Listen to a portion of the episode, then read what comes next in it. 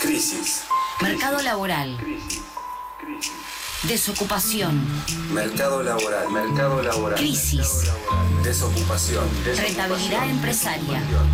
Salarios. Salarios. Flexibilización. Flexibilización. Salarios. Rentabilidad empresaria. Rentabilidad empresaria. Observatorio de los Trabajadores en Pandemia.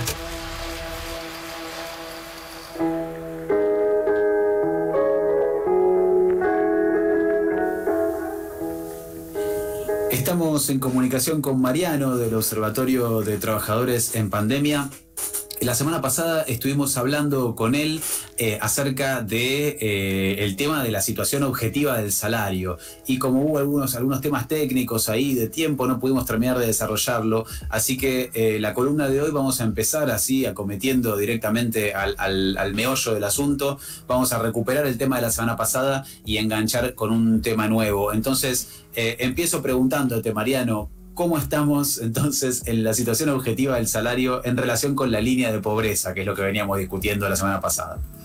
¿Qué tal, Juan? ¿Cómo te va? Mira, sí, para recuperar un poco lo que quedó ahí un poco en el tintero la, la columna hace 15 días, para tomar dimensión de la crisis del salario, si miramos los últimos datos ofrecidos por, por la, EPH, perdón, tenemos que del total de asalariados, hay un 32% que es pobre. ¿No? Que esto obviamente, que es un poco lo que veníamos conversando, impacta de forma diferenciada en informales. Para el caso de los informales, hay un 47% que está por debajo de la línea de pobreza. Es decir, casi la mitad de los trabajadores no registrados está por debajo de la línea de pobreza. Y los formales, eh, un 21% se encuentran debajo de esta línea de pobreza que entre paréntesis vale decir que es el sector que más aumentó en esta relación entre trabajo y trabajo asalariado y línea de pobreza. Eh, de conjunto es una situación bastante crítica, que, como decía al principio, más del 30%, eh, y, que, y que recrudece aún más los indicadores de pobreza que viene, que viene relevando INDEC y que dan cuenta de la situación general de la clase trabajadora. Mariano, sí, eso te iba eso te iba a decir también porque, bueno, justamente hablábamos hace un ratito acerca de que, bueno, el INDEX sacó, eh, relevó un nuevo aumento sobre la canasta básica alimentaria y la canasta básica total. Así que estos números habría incluso que revisarlos porque posiblemente eh, son más, más altos. Sí, sobre todo si se toma incluso en cuenta la, canasta básica total que hacen los trabajadores de, de ATINDEX, que es superior porque contempla otros indicadores que están en el orden del de 90 mil pesos mensuales, con lo cual queda absolutamente lejísimo. Uno puede ya eh, saber que los indicadores, estos números son un piso y que, en realidad son, son más, más crudos, son peores, digamos. Eh, me pongo nerviosa y lo piso a mi compañero de equipo porque ante, bien, Mariano, eh, ante esta situación la pregunta es, bueno, ¿qué sectores se están manifestando, no? Como, bueno, la, ¿qué, pasa? digamos, de, qué manera se, expresa el, repudio eh, a, esta coyuntura económica que, estás comentando? Sí, nosotros también lo veníamos conversando en otras columnas.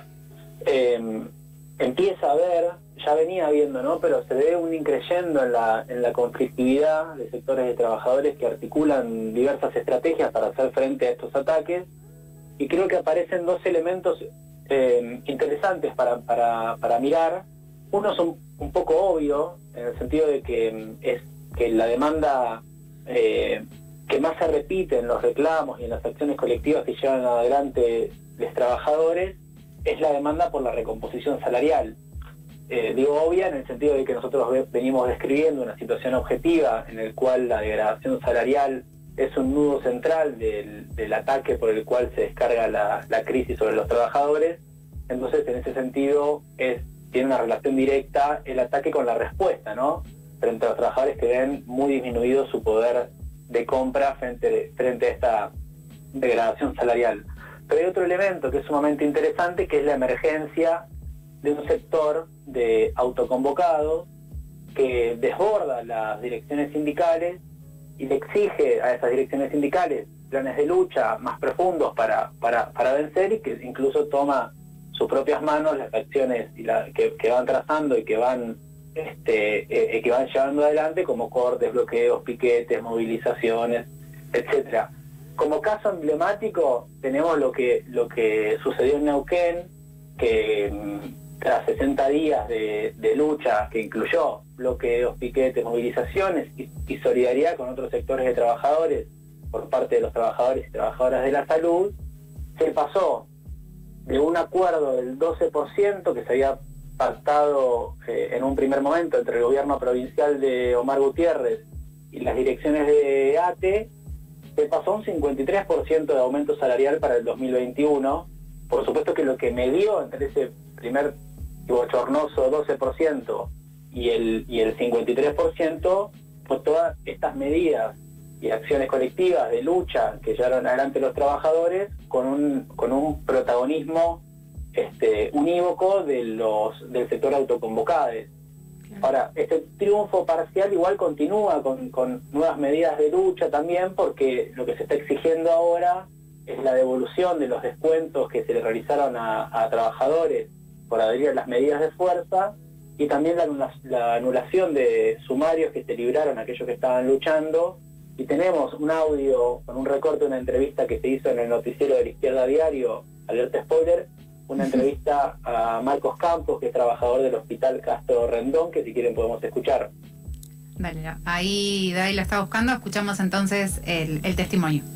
Claro, son sumarios atados, atados a causas penales por corte de ruta, en donde supuestamente la policía nos identificó, en algún, en algún momento los trabajadores nos identificamos, pero incluso hay pedido de sumario para vecinos de, los pueblos, entonces como, como bastante al azar por un, por un lado, puntualizado sobre los compañeros y compañeras del sector de Vaca Muerta y bueno, compañeros de Curalco y del Hospital Neuquén. Y los compañeros y compañeras, hay bronca, sigue habiendo bronca porque entendemos que luchar es un derecho de todos los trabajadores y trabajadoras, no solo de salud, sino de, de toda la Argentina, todo trabajador que tiene derecho a protestar, tiene derecho a llevar adelante un reclamo, nosotros lo hicimos durante más 60 días, seguimos peleando, seguimos teniendo un plan de lucha contra los sumarios, contra las persecuciones, porque entendemos que no es un ataque solo a los trabajadores y trabajadoras de la salud, un ataque al derecho a protestar, que es un derecho, el derecho básico de la democracia, donde si vos no podés protestar, protestar o protestás y te castigan por eso,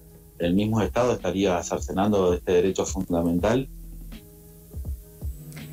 Marino, estábamos escuchando entonces a Sí, estábamos, yo no, lo pude escuchar, no sé si por el teléfono o qué, pero estábamos escuchando seguramente em, a Castro Rendón, trabajador, no, perdón, a Marcos Campos, que es trabajador del Hospital Castro Rendón en la provincia de Neuquén.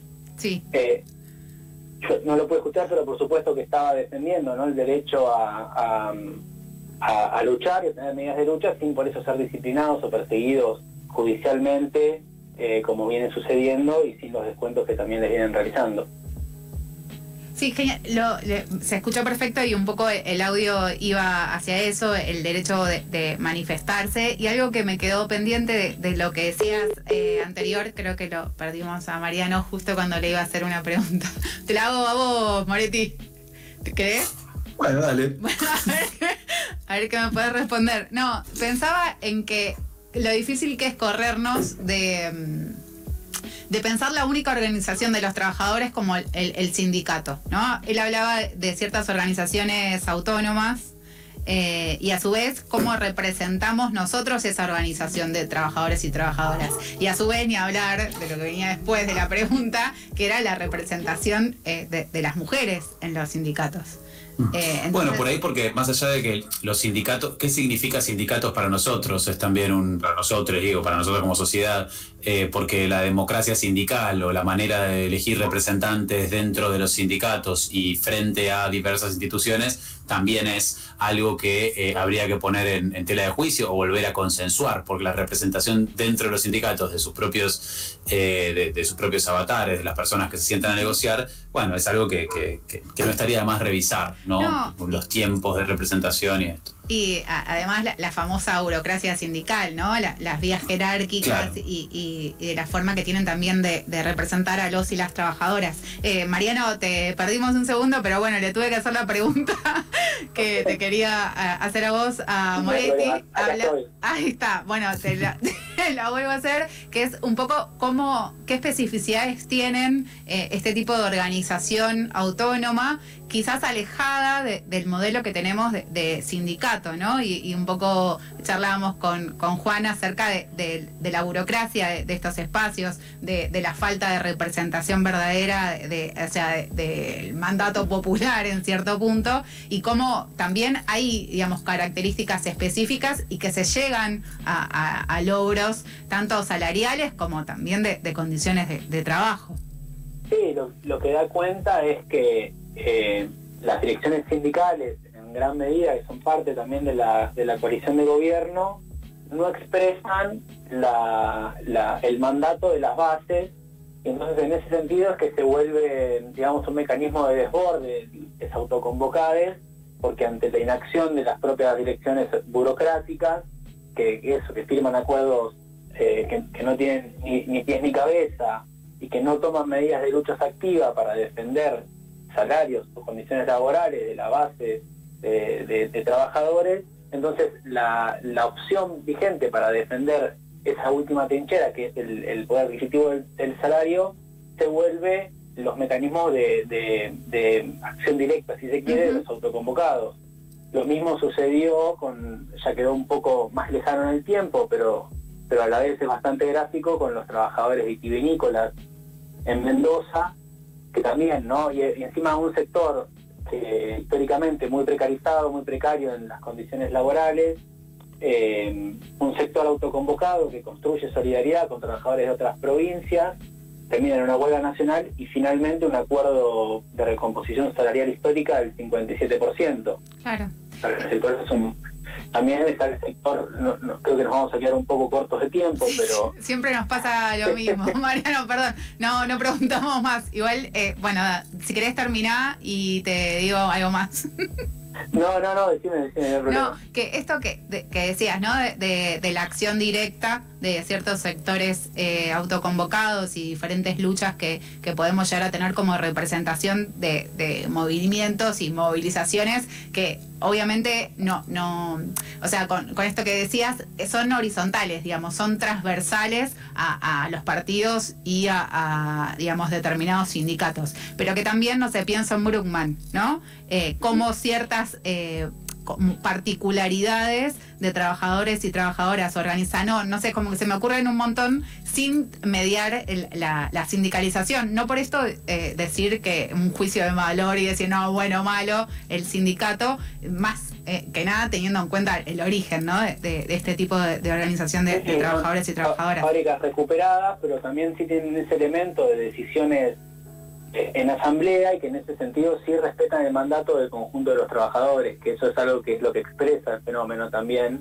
y es para, para mecharlo con otro caso más coyuntural, los trabajadores autoconvocados también de Garbarino, que en asamblea la semana pasada resolvieron volver a realizar una movilización con corte para el día sábado en reclamo de recomposición salarial, cuidado de los puestos de trabajo que peligra, que, que son más de 4.000 pero son decisiones que se toman en el lugar de trabajo, en forma asamblearia y que respeta el mandato de la base de trabajadores. Bueno, eso es justamente lo, novedoso y lo interesante para seguir mirando. Perfecto.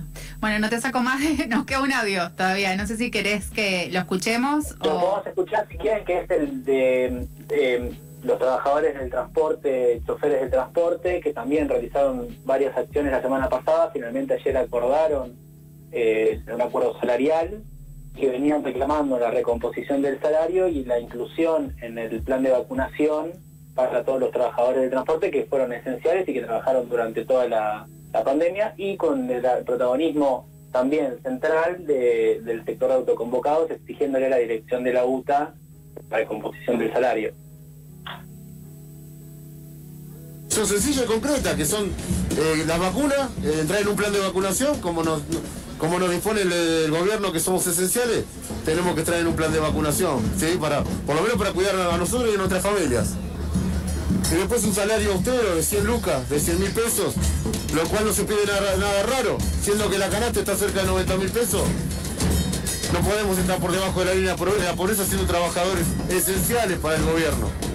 Mirá, lo, que, nosotros hacemos acá en el, en el puente Pueyrredón es demostrar las inquietudes y, el descontento que tenemos hacia la clase dirigencial, que debería estar apoyándonos en este momento, ¿sí? después de 12 audiencias en el Ministerio de Trabajo, los cuales no llegan a una paritaria, no consiguen el plan de vacunación que se solicita y no están acá tampoco presentes. ¿sí?